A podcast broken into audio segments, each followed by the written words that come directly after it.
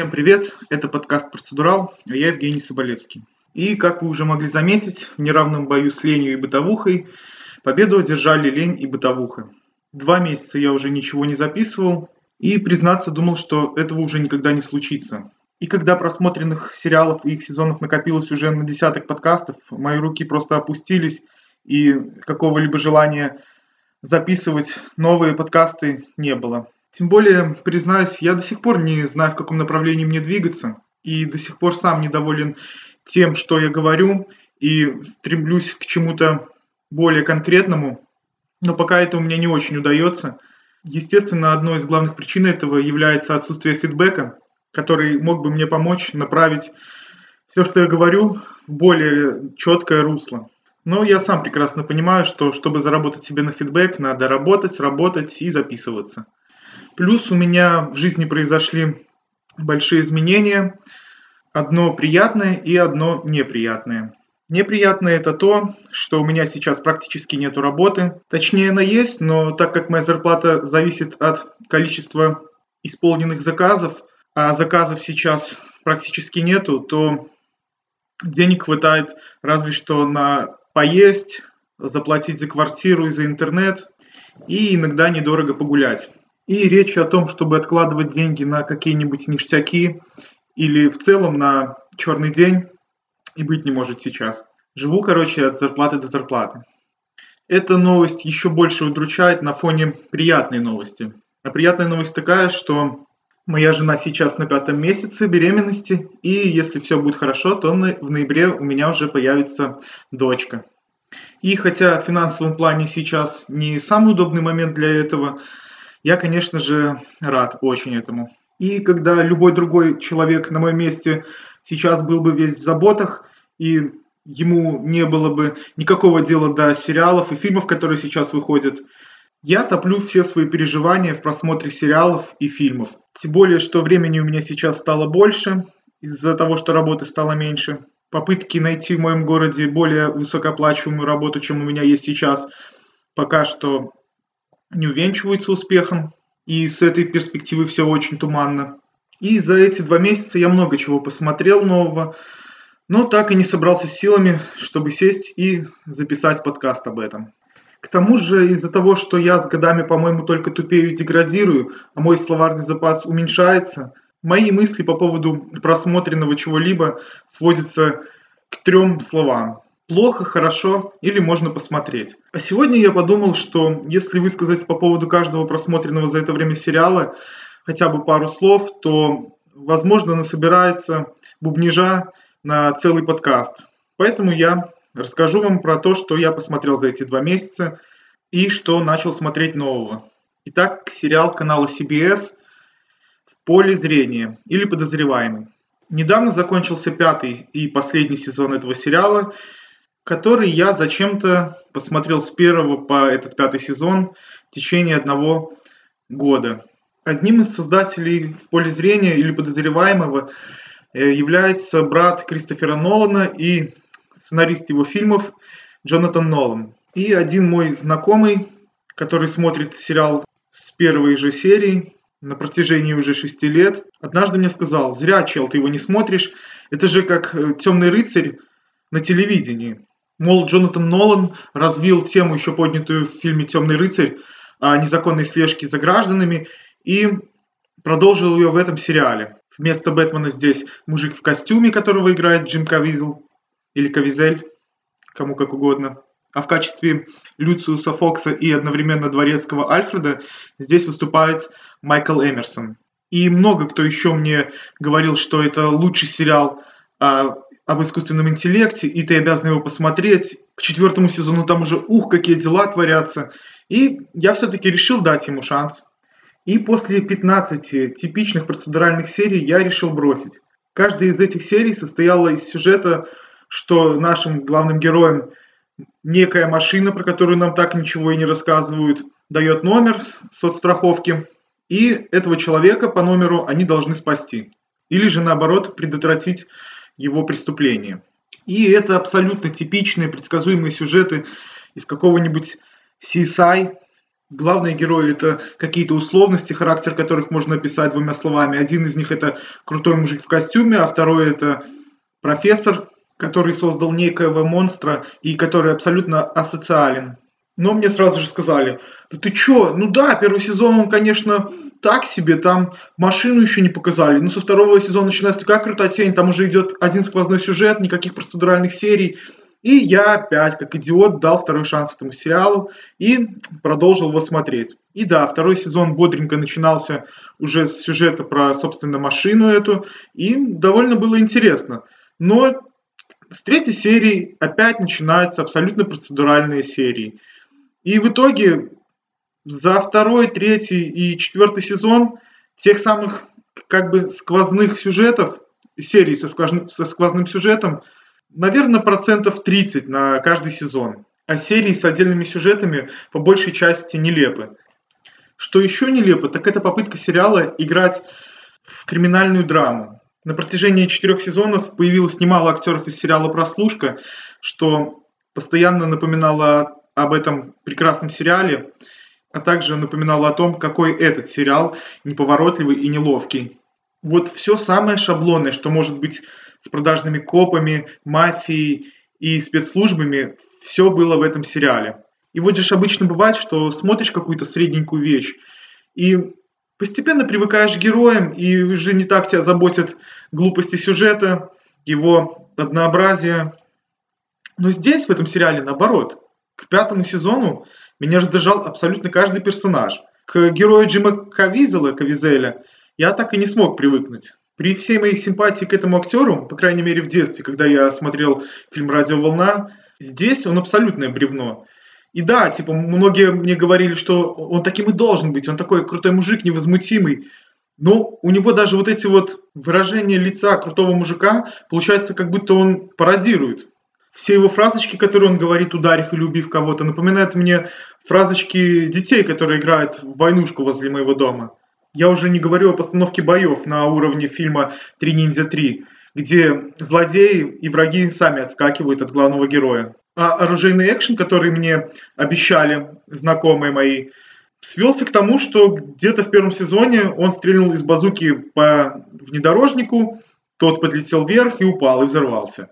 Больше я ничего не помню. А, ну и перестрелки, которые на 5 минут, где каждый по очереди высовывается из укрытия, стреляет непонятно почему, пока главный герой не попадает в голову врага или еще куда-нибудь. И кто-то даже посмел сравнить этот сериал с 24. Нет, это даже не близко, это совсем разные уровни. И от того, что эти перестрелки происходят под крутые треки Massive Attack или Nine Inch Nails, сериал от этого круче не становится. Нет, там есть хорошие серии, и было даже интересно так, что я, помню, пять серий подряд посмотрел, но потом начинается опять процедурал, и я делал перерывы на месяц-два, и уже не собирался возвращаться, но что-то опять меня туда затягивало. Скорее не то, что я думал об этом сериале, а то, что мне говорили про него, и говорили, что дальше будет лучше, лучше, и вот так я вот уже посмотрел все пять сезонов, и ничего не изменилось. И по окончании просмотра я еще думал, что да, нормальный такой сериал, можно посмотреть, хотя лично мне не стоило тратить на него свое время, то сейчас, вспоминая о нем, я уже очень жалею потраченного времени и даже скорее бы не рекомендовал бы его к просмотру, чем рекомендовал. Здесь было куча драмы, притянутой за уши, типа как э, героиня Тараджи Хэнсон, которая, кстати, здесь меня чаще раздражала, чем нет, и которая очень классная и мне очень нравится в сериале «Империя». Здесь она была просто никакой. А потом, когда она решила, что пора уходить из этого сериала и идти сниматься в отличном сериале «Империя», сразу же создают романтическую линию между ее героиней и гер... главным героем, и ее как бы убивают. Наверное, я слишком уже избалован более хорошим и качественным контентом. А в финальных сериях так вообще было столько поворотов, которые вызывают больше вопросов, чем восхищений. Конечно, последняя серия не такая неудачная, как последняя серия сериала «Декстер», например, но уровень ее пафосности настолько зашкаливает, что это просто легкий объект для пародий. Лично я, чем больше о нем вспоминаю, тем больше жалею о потраченном времени. И с тех пор я решил, что если мне сериал не нравится уже после 10 серий, то речи вроде «смотри дальше, там со второго, с третьего сезона начнется круто», я на это не поддамся больше. Еще один совсем не обязательный сериал, который я посмотрел, это «Области тьмы». Сериал по одноименному фильму, который называется «Limitless», что правильнее перевести, как нам уже сказали авторы сериала, «Безграничный». Потому что буквально есть серия, в которой главный герой попадает в Санкт-Петербург, и в конце, дабы показать нам, что это происходило в России, авторы пишут «безграничный и», без «и» краткой на конце. Так что сериал «Области тьмы» на самом деле называется «Безграничный». В общем, вышел первый сезон сериала, после чего его закрыли. И я постараюсь оправдаться, почему я все-таки досмотрел его полностью. Оригинальный фильм я посмотрел много лет назад, когда он вышел, с тех пор не пересматривал и как-то особым желанием не горю. Не скажу, что он показался мне каким-то плохим, как многим. По-моему, ничего такой был фильм, но ничего особенного. Хотя, конечно, пересматривая я его сейчас, нашел бы, наверное, кучу косяков и глупостей. А чем подкупил меня сериал? Так это, наверное, самой, самой первой серии, которую снимал Марк Веб, который мне нравится как режиссер фильма «500 дней лета» или «500 дней Саммер». И уже в первой серии замечен его стиль с изобретательным и забавным монтажом, с пародиями на фильмы, комиксы, рекламу. И есть отдельные комедийные сцены, которые, я не побоюсь этого слова, просто гениальные. Но, к сожалению, все эти элементы занимают не более 20% сериала, а все остальное время нас опять кормят процедуральными сериями, которые просто здесь безумные. И основной сюжет про таблетки, и заговор, и интриги, и все такое не особенно интересный. Если кто не в курсе, то в сериале и фильме речь идет о таблетках NZT, которые повышают производительность мозга, и из-за этого человек, принявший их, становится просто гением, он принимает тысячу решений в секунду, становится супер умным, и единственный недостаток этих таблеток – это отходняк после них, который настолько жесток, что у людей, принявших таблетки, едет крыша. Но наш главный герой, ввиду всяких обстоятельств, получает противоядие, из-за которого нет того самого отходника, и когда ФБР, которое знает об этих таблетках, узнает, что есть человек, у которого есть иммунитет к ним, они берут его к себе на работу.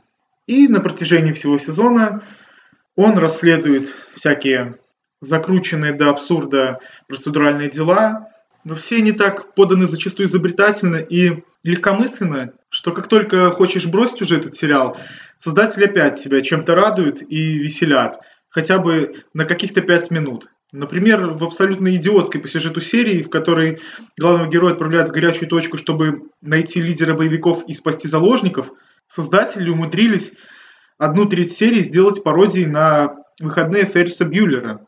А в типичной серии про серийных убийц стоило создателям заменить слово убийство и все, что с ним связано, на всякие мимишные слова типа обнимашки – эта серия стала сразу же одной из лучших серий сезона. И в целом на протяжении всего сезона создатели не дают тебе скучать и стараются всячески тебя веселить и отвлекать от глупостей повествования. Правда, пока не начинается основной сквозной сюжет, в котором появляется герой из фильма, которого играет Брэдли Купер, и там начинается всякая пафосная речь про будущее мира, Земли, эволюцию людей и все такое. Но, к счастью, в сериале этого меньше, чем веселого, и создатели сразу же стараются все эти проблемы решить. Поэтому у меня впечатления от области тьмы сериала по большей части положительные. Совсем не обязательная вещь, но но в ней хватает веселых и забавных моментов, э, благодаря которым не жалеешь о потраченном времени на этот сериал. Также весной закончились сезоны супергеройских сериалов. Третий сезон «Агентов Щита» по сравнению с первым сезоном довольно смотрибельный. Там активно развивается тема нелюдей, которых от людей X отличает только происхождение. Есть хорошие моменты, а есть такие моменты, как, например, появление монстра Лэша, когда сериал «Агенты Щит» начина, Щита начинает выглядеть как сериал про Халка 70-х. Сериал отчаянно старается доказать, что он все еще часть вселенной, киновселенной Марвел, и что он имеет какое-то отношение к фильмам Марвел. создатели сериала все никак не могут распрощаться с актером, который играет агента Уорда. И когда главным злодеем третьего, третьего сезона становится некий Ктулху из параллельной вселенной или другого мира, то он сразу же забирает себе внешность агента Уорда, и его настоящую внешность мы видим только буквально секунд 10 за весь сезон. В третьем сезоне появляется Марк де Каскас, который, естественно, знаменит тем, что он хорошо стреляет из пистолета. Поэтому весь сезон он никогда не дерется, а только стреляет из пистолета. А когда ему дают один раз ударить с разворота, по-моему, даже там это делает каскадер. По-идиотски выпиливают двух основных героев, про которых собирались сделать отдельный спин сериал, но уже вроде как не собираются. В общем, «Агенты щита» – нормальный средний сериал, который я смотрю только потому, что мне интересно, что там у Марвел на телевидении. Также закончился четвертый сезон «Стрелы» от CW, который был просто никакущим. И смотрю я, досмотрел его только потому, что не могу я бросать сериал, вот не знаю, вот дебильная привычка, потому что они пересекаются с Флэшем и с легендами будущего, и вскоре вроде как даже Супергерл будет пересекаться. И я понимаю, это дурацкая причина смотреть дальше сериал, а в этом сезоне они умудрились испортить сам, самого моего любимого персонажа, Фелисити, и сделать ее просто идиоткой. В четвертом сезоне злодеем выступает Дэмиан Дарк, который знает темную магию, и ему, как и большинству предыдущих злодеев, нужно срочно уничтожить город стрелы, а стрела, в свою очередь, должен не подвести этот город, а не подводит он его благодаря тому, что буквально за 5 минут сезона он изучает белую магию, которая на самом деле магия добра, любви и дружбы. И чтобы она заработала, в себя должен кто-то верить. А когда в тебя верит весь город, то ты сможешь победить любую темную магию.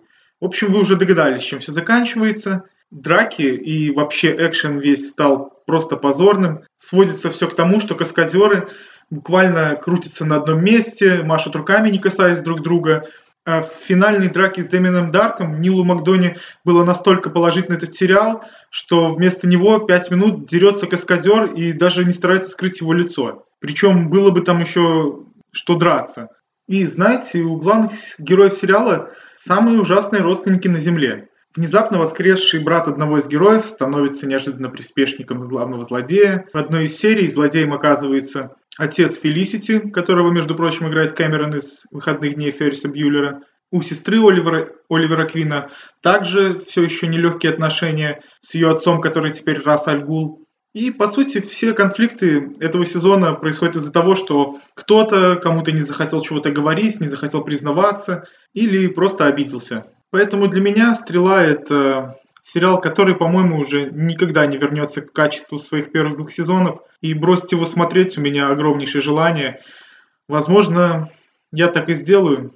Начну пятый сезон смотреть, а там будет видно. Закончился второй сезон «Флэша», который, на мой вкус, все так же хорош. Тут наглядно показано, как надо замести все сюжетные нестыковки при помощи отличных диалогов, интересных персонажей и юмора. Но даже по части сюжета мне в этом сезоне абсолютно все понравилось. И здесь у нас уже появляются параллельные вселенные, перемещение во времени. И это такие вещи, в которых очень сложно не ошибиться и все предусмотреть, если уж, конечно, нет совсем идиотских поворотов. А здесь я их не заметил. Все сюжетные повороты мне показались правильными и логичными. И если концовка стрелы, в которой Оливер Квин становится мэром, и это показано, как будто что-то будет происходить теперь интересное, меня вообще никак не вдохновило, то концовка Флэша отлично срабатывает как и клиффхенгер, так и концовка сериала. Вот такое я очень люблю. То есть, с одной стороны, на этом уже можно было бы и закончить, а с другой, не терпится узнать, что же будет дальше. Кевин Смит, на удивление, снял трогательную и смешную серию. И умудрился не впихнуть туда Человека-моржа или Человека-сосиску, но умудрился впихнуть Джейсона Мьюза, что было вполне органично. Насколько я понимаю, у сериалов «Стрела», «Флэш», «Супергерл» и «Легенды будущего» один и тот же автор, Грег Берланти, по крайней мере, один из авторов. И вот, по-моему, на Флэше он сосредоточил все свое внимание, потому что из всех этих сериалов это самый четкий и продуманный сериал сейчас. Ну и да, я посмотрел сериал от CW «Легенды будущего», который является спин сериалов «Стрела» и «Флэш». И считаю, что сериал довольно неплох. Хотя все мои знакомые его заплевали и запозорили меня, начали говорить, зачем ты его вообще смотришь, как ты его можешь смотреть. Ну, мне не стыдно. Здесь главной целью авторов, по-моему, было смешение жанров, и учитывая бюджет канала и то, что они еще работают над другими вещами, получилось нормально. Сюжет здесь в том, что нескольких э, второстепенных героев сериалов «Флэш» и «Стрела» находит Доктор Кто, будем говорить прямо. Это Доктор Кто, тем более этот актер там снимался, и предлагает им попутешествовать немного во времени и помочь спасти его семью. Причем причину, по которой они должны согласиться, он называет довольно нормальную. Он говорит, что в отличие от их титульных друзей Стрелы и Флэша, они ничего особенного не сделают, а это их шанс как-то запомниться, стать легендами. И главные герои начинают скакать вместе с доктором Кем во времени и пытаться убить некого, некоего вандала Сэвиджа, который причастен к концу света и к смерти семьи доктора Кого. И здесь на протяжении всего сезона авторы что только не цитируют. Здесь и Star Trek, и Терминатор, трэшовые фильмы 60-х, фильмы о гигантских роботах, Мумию и много всего другого.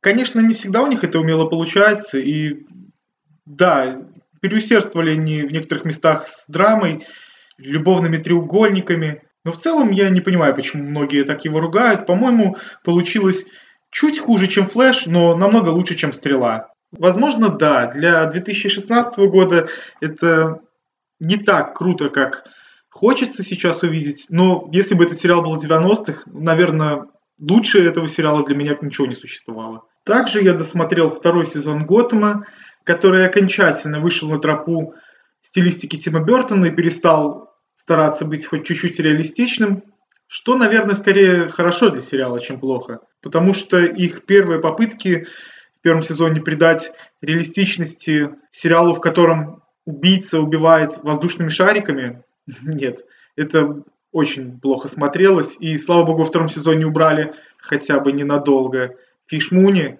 в исполнении Джады Пинкет Смит. И сериал стал более ровным, но все еще его мало есть за что похвалить. Джим Гордон все еще самый неинтересный персонаж сериала, и если бы его не играл Бен Маккензи, то на него было вообще невозможно смотреть.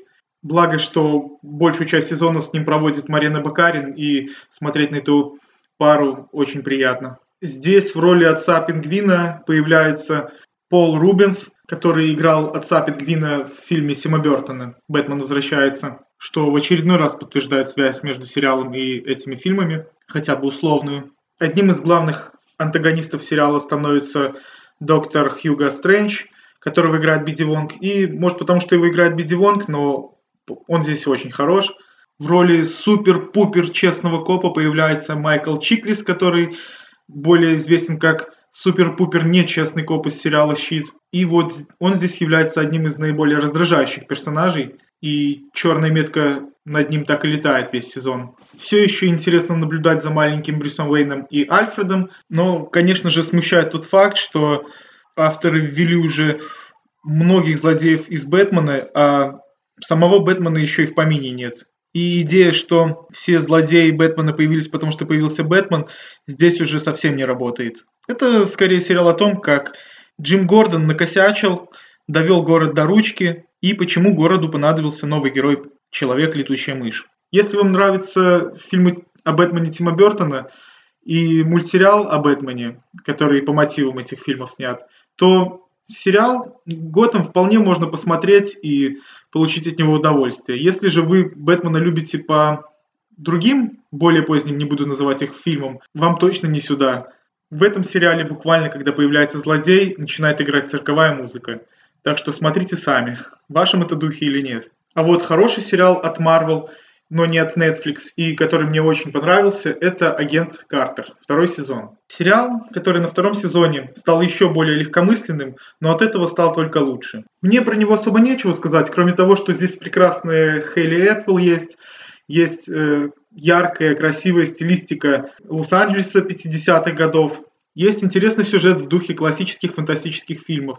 очень приятная вещь, и если понравился первый сезон, то второй понравится не меньше и, возможно, даже больше.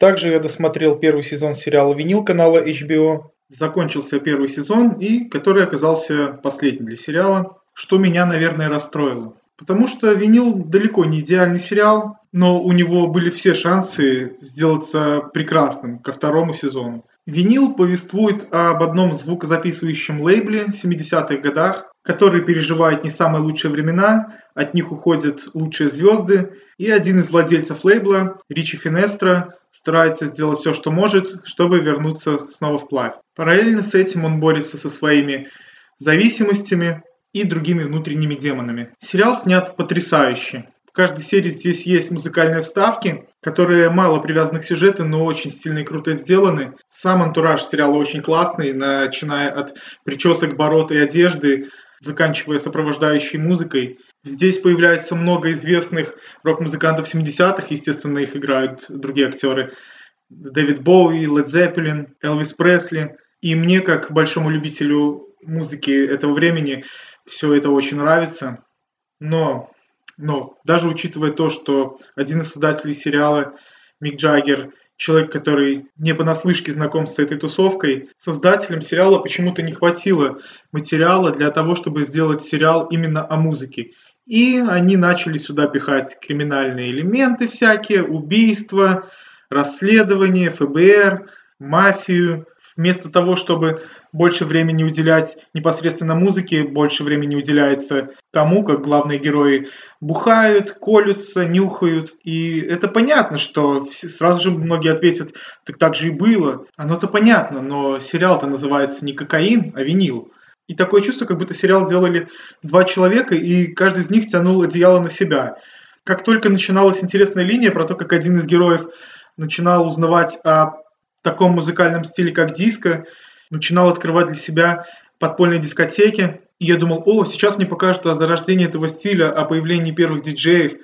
Но нет, к концу сериала так это и не продолжилось, потому что больше внимания начало уделяться опять кокаину и мафии. Плюс ко всему здесь есть один из главных героев, очень раздражающий, и его играет, скорее всего, это сын Мика Джаггера, потому что он и внешне похож, и фамилия та же у него. И он здесь играет лидера молодой панк-группы, которая как бы должна совершить революцию на нью-йоркской панк-сцене. Но, во-первых, одно только его лицо вызывает жажду его попинать, во-вторых, персонаж у него пренеприятнейший. А в-третьих, уж очень неубедительный у них панк-рок, чтобы я поверил в то, что они могут чего-то добиться. Также создатели сериала очень неумело заигрывают со зрителем. Так, в одной из серий Бобби Коновали встречает своего старого друга, с которым они давно не виделись. Всю серию они проводят вместе. Коновали ужирается кокаином. Этот друг за ним повсюду ходит, дает ему советы, и в конце мы узнаем шокирующий поворот, что этот друг погиб в автокатастрофе, когда за рулем был Бобби Коновали. И в конце нам показывают, что у него все это время была дырка в голове. И это на самом деле плод воображения его. И, во-первых, только самый невнимательный зритель не увидит, что никто с этим другом не общался, и его практически никогда не было в комнате, когда были другие люди. А во-вторых, это один из самых избитых и дурацких поворотов, которые можно сделать в сериале про музыку. И вот таких вот вещей, каких-то инородных, как будто не из этого сериала, там хватает. И вот от этого еще больше обидно, потому что отличных моментов там тоже хватает. Например, серия, посвященная Дэвиду Боуи, или появление и диалог с Элвисом. И обидно мне от того, что тема на самом деле для меня очень интересная. И люди за нее взялись, которые не понаслышке все это знают актеры просто отличные. Ну вот что-то пошло не так. А вот что, наверное, я уже никогда не узнаю это. И последняя вещь, про которую я сегодня успею рассказать, это сериал канала AMC «Проповедник». Это сериал по одноименному комиксу Гарта Энниса и Стива Дилана, а одним из создателей сериала является Сет Роген и его друг Эван Голдберг. Люди, которые отлично работают в комедийном жанре, а в жанре комиксов – Сет Роген имел один неудачный опыт под названием «Зеленый шершень». И на этот сериал я возлагал очень большие надежды, потому что с оригинальным комиксом я познакомился еще лет 8 назад и стал после этого его огромным фанатом. Как и в целом многих работ Гарта Энниса.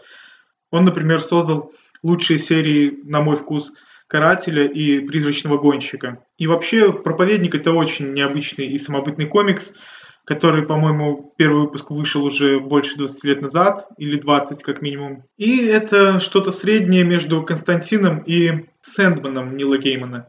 Во вселенной комикса успешно сосуществуют вампиры, серийные маньяки, ангелы, мафия и куча других всяких нелицеприятных персонажей с отклонениями и без. Все события вращаются вокруг трех главных героев. Проповедника по комиксу он уже был бывший проповедник Джесси Кастера, вампира Кэссиди и бывшей девушки-проповедника Тюлип. А сюжет как комикса, так и сериала начинается с того, что на Землю сбегает из рая некий дух, который вселяется в главного героя. После этого у Джесси Кастера, проповедника, появляется способность, как бы это сказать, убеждения. То есть то, что было у Келгрейва в Джессике Джонс. Все, что он человеку скажет, человек делает. И это как бы на протяжении комикса одна из суперспособностей как бы главного героя. И втроем они путешествуют по стране и разбираются со своими и чужими проблемами. И события в комиксе разворачиваются довольно стремительно и по-хорошему кроваво, и там хватает черного причерного юмора. И, конечно же, это комикс совсем не для детей. В нем много насилия, которое оправдывается, подчеркну, интересным сюжетом. За пять серий проповедника сериала, которых, если не ошибаюсь, должно быть 10, не происходит практически ничего, за что я люблю оригинальный комикс. Во-первых, никогда не думал, что сериал от Сета Рогина и Эвана Голдберга будет не смешным. И если бы в оригинале этого не было, то я бы еще понял. Но комикс-проповедник кипит черным юмором. И в первой серии он присутствует в каком-то количестве. Например, самое начало, самое начало, когда дух, вырвавшийся из рая, ищет на земле для себя тело, в которое он может вселиться, и это тело должно быть проповедника. Он сначала вселяется в какого-то деревенского пастыря, но пастырь не выдерживает той силы, которая есть в этом духе, и его просто разрывает на части. Потом он врывается на конференцию саентологов, там он вселяется в тело Тома Круза, и его также разрывает на части. К сожалению, этого всего не показывают вблизи, а только как хронику по телевизору. И только в теле главного героя-проповедника он находит свое место. Но чем дальше, тем вот такого юмора все меньше – а там, где вроде бы стараются пошутить, скорее не смешно, а жутко. Плюс в сериале какие-то ужаснейшие просто диалоги. Я первую серию смотрел, так получилось в переводе, и подумал, наверное, это просто плохой перевод. И потом, когда я стал смотреть в оригинале, нет, они все такие же плохие, они ни о чем. А, и даже признаюсь, местами такое чувство, как будто некоторые серии ставил Увибол. Не по качеству постановки снято это как раз-таки все хорошо, а вот как-то по самой атмосфере. Местами даже напоминало фильм «Постол», что, как бы, на мой вкус, очень нелестное сравнение. Я уже молчу про то, что в комиксе вроде бы 66 выпусков, но действие вот этих пяти серий еще не зашло даже за первый выпуск. И вроде бы я где-то даже слышал, что авторы уже как бы говорят, что это все-таки приквел, а не экранизация комикса, что меня вообще просто вводит в ступор и вызывает кучу вопросов к этим авторам. И обидно ж, отличнейшие просто актеры в главных ролях. И а, приходится им нести всякую чепуху. Что еще меня очень сильно раздражает в сериале, это когда сменяется одна сцена на другую, без всякой причины. Даже если в предыдущей сцене главный герой просто доедал бутерброд, начинает играть такая музыка. Та-дам! Как будто что-то серьезное произошло. И так делается раз тысячу. Когда это нужно и когда не нужно. И если кто-то посмотрел пока только первую серию, а там был хороший экшен, и думает, что «не, ну ты просто прогнал». Нет, ребята, дальше будет хуже. Экшена во второй, третьей, четвертой, пятой серии не было никакого. В общем, как вы поняли, пока что я очень недоволен этим сериалом, и его продлили на второй сезон. И единственное, что в этом хорошо, это то, что я надеюсь, что ко второму сезону что-то может измениться. А так, при всей моей любви к оригинальному комиксу, Сету Рогину, Доминику Куперу и Крут Нега, для меня это огромнейшее разочарование, и пока никому не рекомендовал бы начинать его смотреть. По-моему, идеальным бы воплощением для экранизации этого комикса было бы то, как сделали на канале Старс Эша против зловещих мертвецов. Потому что «Проповедник» — это и есть история о том, как трое людей ездят по штатам и встречают всяких демонов в лице людей, так и в лице настоящих демонов. Конечно же, серии там должны длиться не по 50 минут, а не более 30. И на этом мне придется попрощаться. Не получилось у меня, как я хотел рассказать про все сериалы, которые я посмотрел за весну и июнь. Надеюсь, что все хорошо сложится, и я смогу продолжить этот рассказ. Спасибо всем, кто послушал. Мне очень интересно ваше мнение. Пишите в комментариях. До свидания.